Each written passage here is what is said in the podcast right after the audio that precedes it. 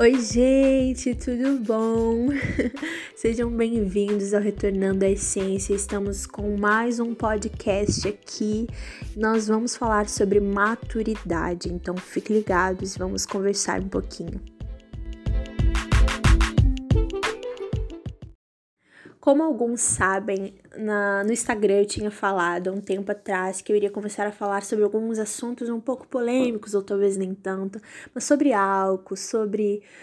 Vamos trazer vários assuntos assim: álcool, signos, vamos falar sobre algumas coisas a respeito dessas, dessas circunstâncias, né?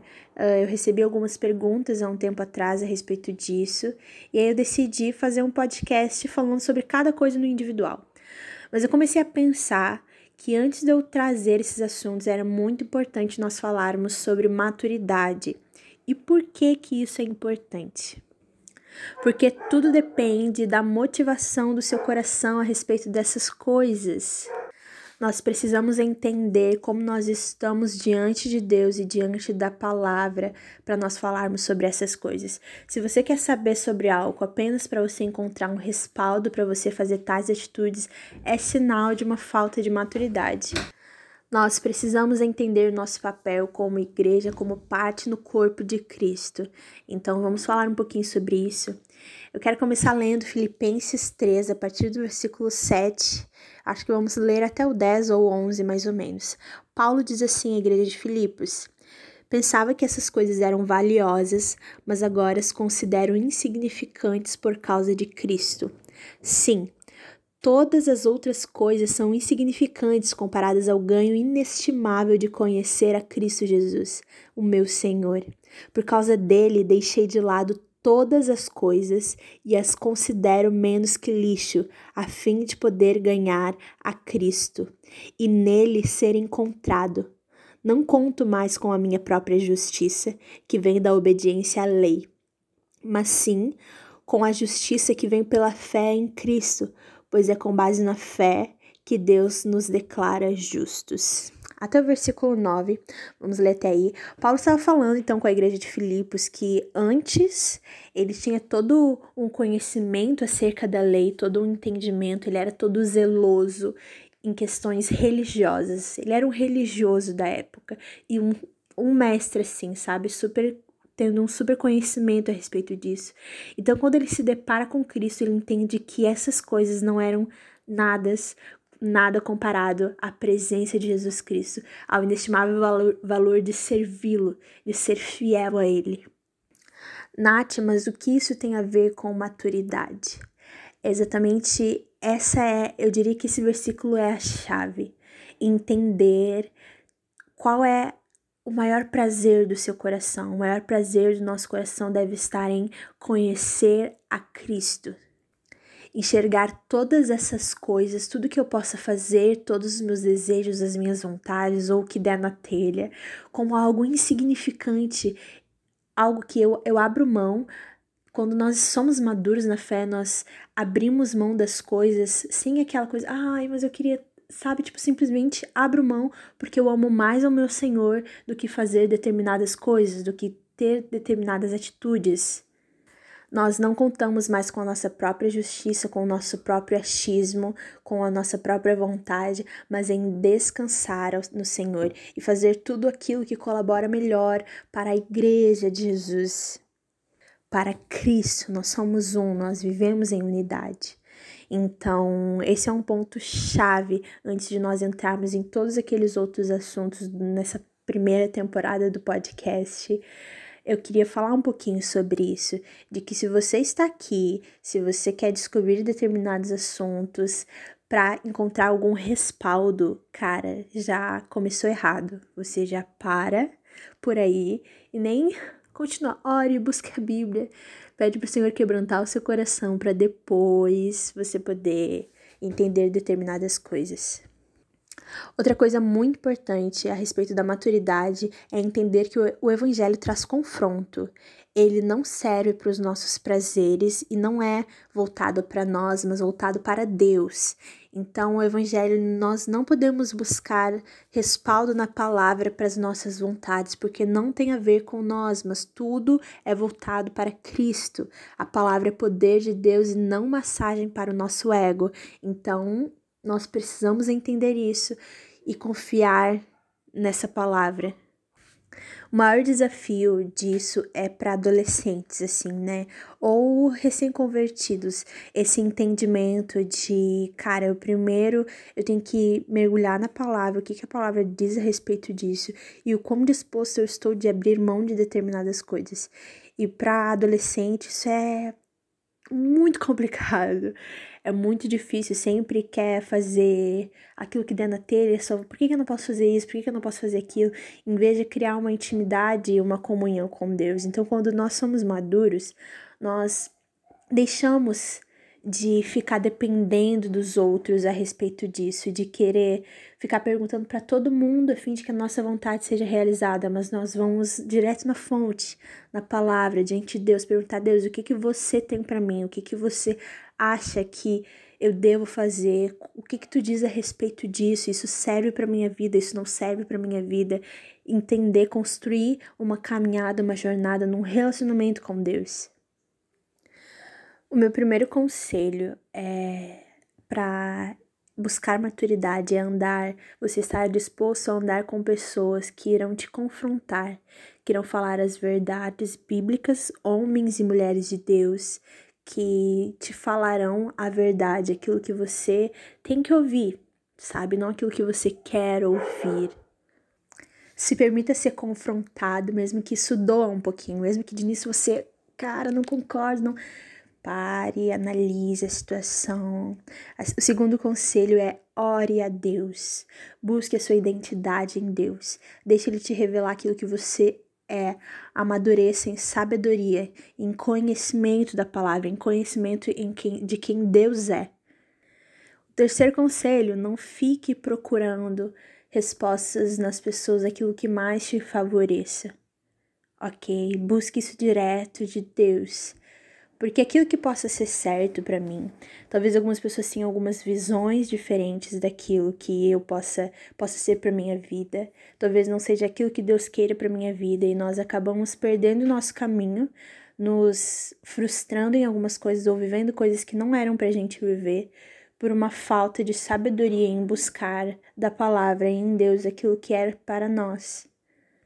Então, não busque o que você quer ouvir. Busque aquilo que você precisa ouvir, aquilo que você precisa ser moldado por Deus no seu caráter.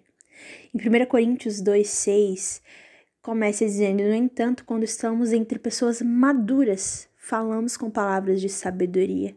Ou seja, as palavras de sabedoria só está no meio de pessoas maduras, aqueles que sabem ouvir, aqueles que estão dispostos a ouvir, aqueles que terão entendimento, e somente pessoas maduras terão esse entendimento acerca disso. Então, os imaturos não terão essa parte, serão ali como, se eu não me engano, em 1 Pedro, deixa eu conferir diz como bebês recém-nascidos desejem intensamente o puro leite espiritual, para que por meio dele cresçam e experimentem plenamente a salvação, agora que provaram a bondade do Senhor.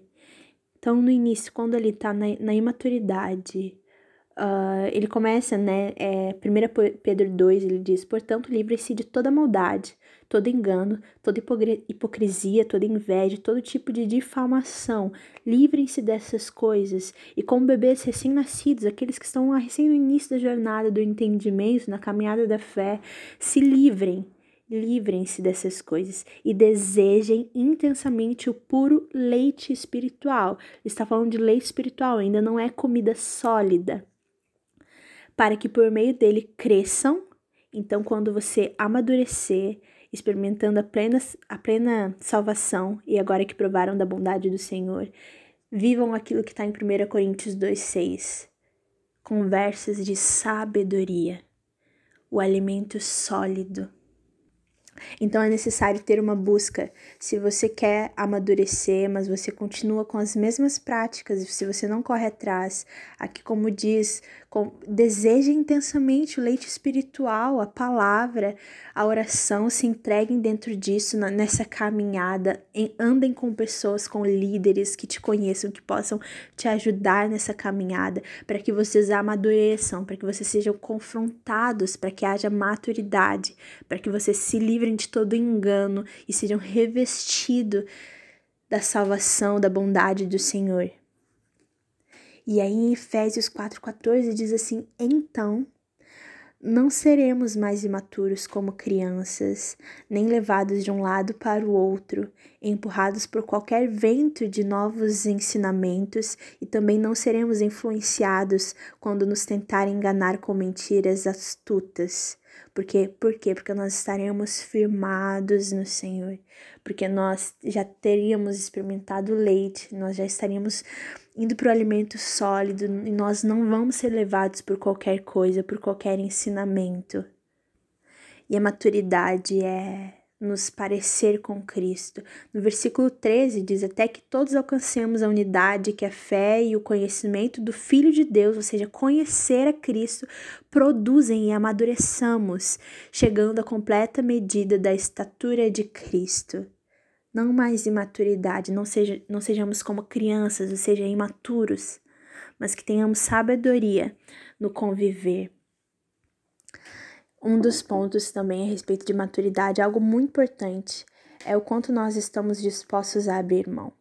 Às vezes nós queremos realizar muitas coisas, mas gera escândalo para o nosso irmão. Paulo diz isso em algumas de suas cartas. Uh, sobre, cara, se isso causa escândalo pro seu irmão, não faça, sabe? Tipo, não, não faz. Você, Cristo é o suficiente, você não precisa dessas coisas, então não faça.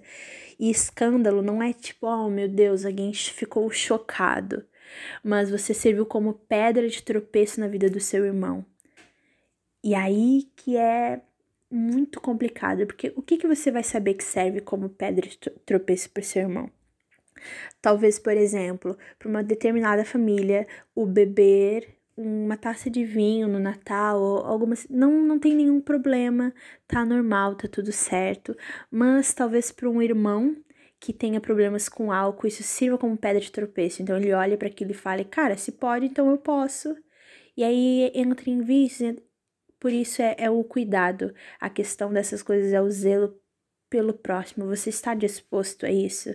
O que, que é mais importante? Realizar a sua vontade ou servir como edificação para o seu irmão. Então, todo valor se encontra em Cristo e não em coisas. Esses são alguns pontos a respeito de maturidade, algumas coisas que a Bíblia fala sobre maturidade.